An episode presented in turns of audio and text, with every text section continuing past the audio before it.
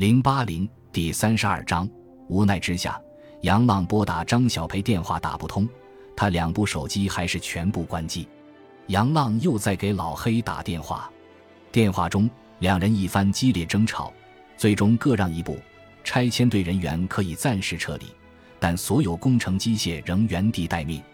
整个过程，宋飞在一旁听得分外真切，连连给杨浪竖大拇指。出租车到了闹事现场，杨浪一眼就认出了霍刚。那天扛走张小培的酒局上，这个黑黑胖胖的霍刚还劝过自己。杨浪上前与霍刚交涉。霍刚是个老江湖，其实已接到老黑要求撤离的指令，但见来人是张小培的老公，又讨价还价了一番，才同意撤人，但设备仍留原地。双方意见达成。施工队才慢慢腾腾收拾东西撤离，与霍刚交涉完毕，杨浪和宋飞快步来到何向华身边，三言两语低声汇报了情况。何向华感激地看着二人，并重重地拍了拍杨浪和宋飞的肩膀，说：“好样的，你们快去劝劝老爷子。”杨浪疾步走到杜立德老师傅面前，恭恭敬敬地说：“师太爷，您看他们走了，你们就别闹了。”都回去吧，啊！杜立德正埋头和老伙计们商量对策，并没有注意到两位年轻人的到来。见是杨浪和宋飞，有些意外地问：“你俩小子跑过来干嘛？不上班啊？”宋飞顺势劝说：“师太爷，这老厂与我们也休戚与共，是不是？我们也关心着呢。这不，既然他们撤了，咱们也就撤吧。”杜立德一听这话，脸露愠色。你俩小子也没安好心，我们一撤，他们再来，咔嚓咔嚓几下，老厂这百年基业就算完了，毁了。杨浪也劝道：“师太爷，没您想的那么严重，这不还有人值班吗？你们也不能总在这儿耗着呀。”杜立德倔强地说：“我们哪儿都不去，就在这耗上了，除非是里边拿修改方案的文件来。”何向华一听就急了，在一旁解释：“爸，这块地已经拍卖了，你们……”杜立德转过身，指着何向华，毫不留情的骂：“你少跟我说话！你们这些败家子儿，老厂要是拆了，你们是要遭报应的，天打雷劈！”何向华被骂得脸红一阵白一阵，发作不是，不发作也不是。宋飞轻轻扯了扯王顺田的一脚，小声说：“让他们先撤，这里的事儿交给他俩处理。”王顺田与何向华耳语了几句，何向华将宋飞和杨浪叫到一旁。交代一番，匆匆离去。何向华走了，拆迁队人员也撤了，但杜立德和一众退休工人并没有撤离的意思。见此情形，宋飞附在杜立德的耳边说：“师太爷，您别激动。实话给您说，买下咱老厂这块地儿的开发商老板就是杨浪他媳妇，有这层关系，咱什么话都好说，没必要非得在这守着。”杜立德一听这话，十分惊诧。瞪着眼睛问杨浪：“真的是你媳妇儿？”杨浪肯定的点点头：“嗯，是的。”杜立德好像忽然回过什么未来，揶揄的问杨浪：“你俩不是一直闹离婚吗？你媳妇挺恨你的吧？”杨浪有尴尬的说：“师太爷，这话是怎么说？”杜立德却一撅嘴说：“别以为我不知道，杨帆天天上家腻歪我，什么都跟我说了。”杨浪。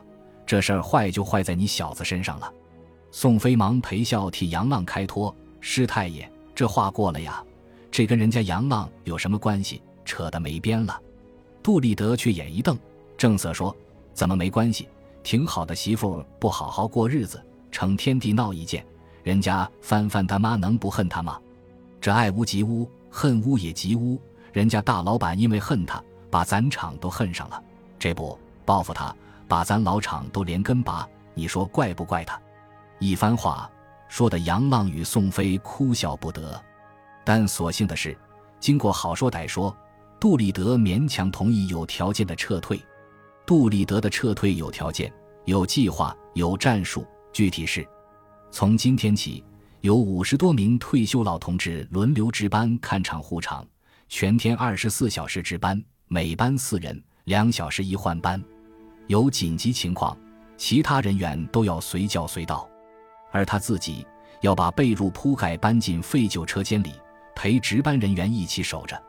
同时，他告诉老伙计们，每个人值班时都要提高警惕，如果谁被突破了，把老厂给拆了，谁就是退休老工人们的千古罪人。一众退休老工人全部举手同意，杨浪与宋飞自然也不能再有什么意见。杜立德说干就干，回到家里当天。就命令杨建国和宋卫国把折叠床和被褥搬进了旧车间里，他与值班人员一起开始看场护场。杨建国和宋卫国开始不愿意，但没经住老师爷三句后，何向华也表示反对，但也没经住老岳父的一通臭骂。好的是，现在已近五月，天气转暖，便遂了他的心愿。担心老爷子身体，在何向华的安排下。宋卫国和杨建国轮流值起班来，每天给杜立德送水送饭，这一坚持就是十五天。和杨建国、宋卫国一样，每天都有值班老人的家属到老厂区送水送饭。一来二去，背后辱骂张小培和杨建国一家的人就越来越多起来。有人是背后的，有的就骂到了当面，有好几次都让杨建国和杨浪下不来台。何向华也没闲着，积极向政府相关部门反映情况，再次重申了建一座工业遗址文化公园的民怨和诉求。相关部门表示，他们会积极争取开发商的支持，但无法做出承诺。杨浪在拨打张小培的两部电话还是关机，他便不断向老黑施压。老黑把这些情况都一一告诉了张小培。手术后的张小培身体虚弱。声音沙哑，经过十多天的认真考虑，他告诉老黑，自己和老黑从小在厂里长大，对老厂区也有感情。他同意修改设计方案，愿意留出足够的空间建一座工业遗址文化公园，并授权老黑办理相关手续。同时，他给老黑提出一个要求，必须想办法让杨浪同意与自己离婚。此言一出，老黑既感动又感慨。感动的是，张小培虽然是一个女人，却能如此大气仗义；感慨的是，这次十几分钟的通话，赔证公司又要再赔一到两个亿，这可不是小数目。当晚，老黑邀请杨浪、宋飞、二毛和蓝大哥吃饭，当众宣布了张小培同意修改设计方案的事儿，众人都分外吃惊。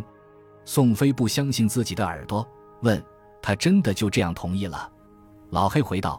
张小培说：“没有机车厂就没他的今天。他爸爸妈妈、他爷爷奶奶虽然都不在了，但都曾是机车厂的人。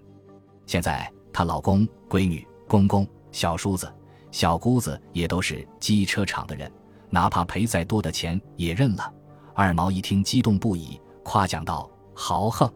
张小培真仗义，不愧是女汉子。”蓝大哥对房地产方面没什么概念，不以为然地说：“老黑。”你和张小培也别卖什么好，这几年你们也赚海了，出点血不应该吗？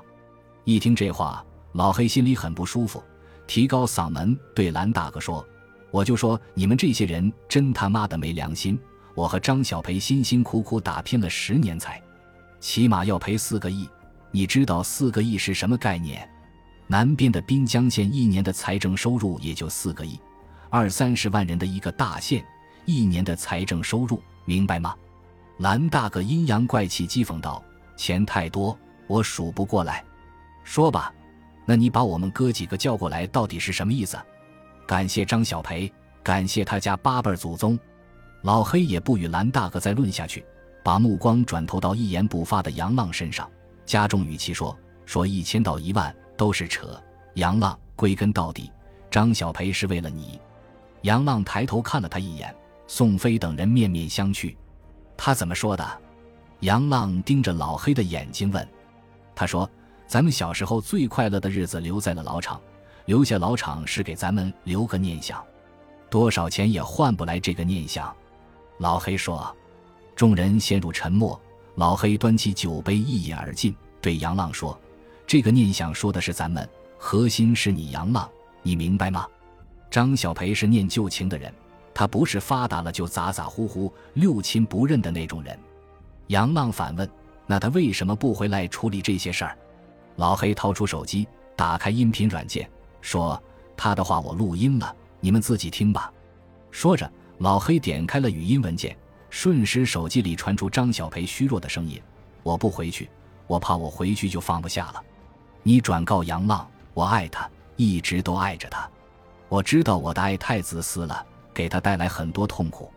我现在想明白了，我什么都可以放弃，没什么比给自己最爱的人自由更重要的事儿，哪怕是几个亿，我舍得。只要杨浪高兴，只要他快乐，我什么都舍得。”何况现在我们还有闺女，哎，这人呐，不到没命的时候清醒不过来。我想明白了，彻底想明白了，人活着是因为爱在支撑着，没有爱，一切都没有意义。听着张小培低沉又无力的话语，杨浪已泪流满面，宋飞他们也眼圈发红。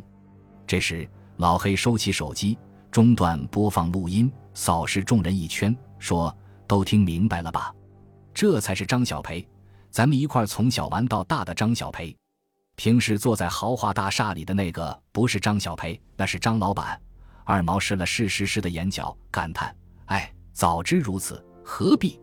杨浪泪眼婆娑，说：“你给他拨通电话，我想跟他说两句。”老黑却一脸悲壮地说：“他说了，不接你的电话，他怕听到你的声音，听到孩子的声音。”那他就没心思治病了，杨浪，他就对你一个要求，你一定要答应。杨浪忙问：“什么要求？”在离婚协议书上把字签了。老黑一字一顿说。宋飞等人都十分吃惊。宋飞不解地问：“他什么都明白了，还离什么婚呀？两口子好好过日子不就得了？”蓝大哥也急了，对杨浪说：“考验你，肯定是在考验你。”这种情况，杨浪，你能签字吗？如果你签了，就是给他伤口上撒盐。出乎众人的意料，泪流满面的杨浪却猛地抹了一把泪，低沉地说：“我签，我知道他是什么意思，这个请我领。”二毛着急地拽了拽老黑的衣角，问：“他的病真的是癌？”老黑含泪点头。心如刀绞的杨浪忽然抓起桌前的酒杯，一饮而下。抱头失声痛哭。感谢您的收听，喜欢别忘了订阅加关注，主页有更多精彩内容。